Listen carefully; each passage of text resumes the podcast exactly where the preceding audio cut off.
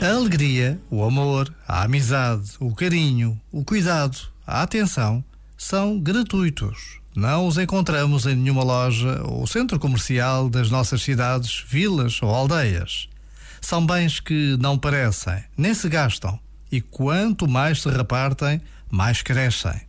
Por isso, procuremos cultivar e desenvolver estes bens que estão ao nosso alcance e que podemos oferecer sempre que quisermos. Este momento está disponível em podcast no site e na app.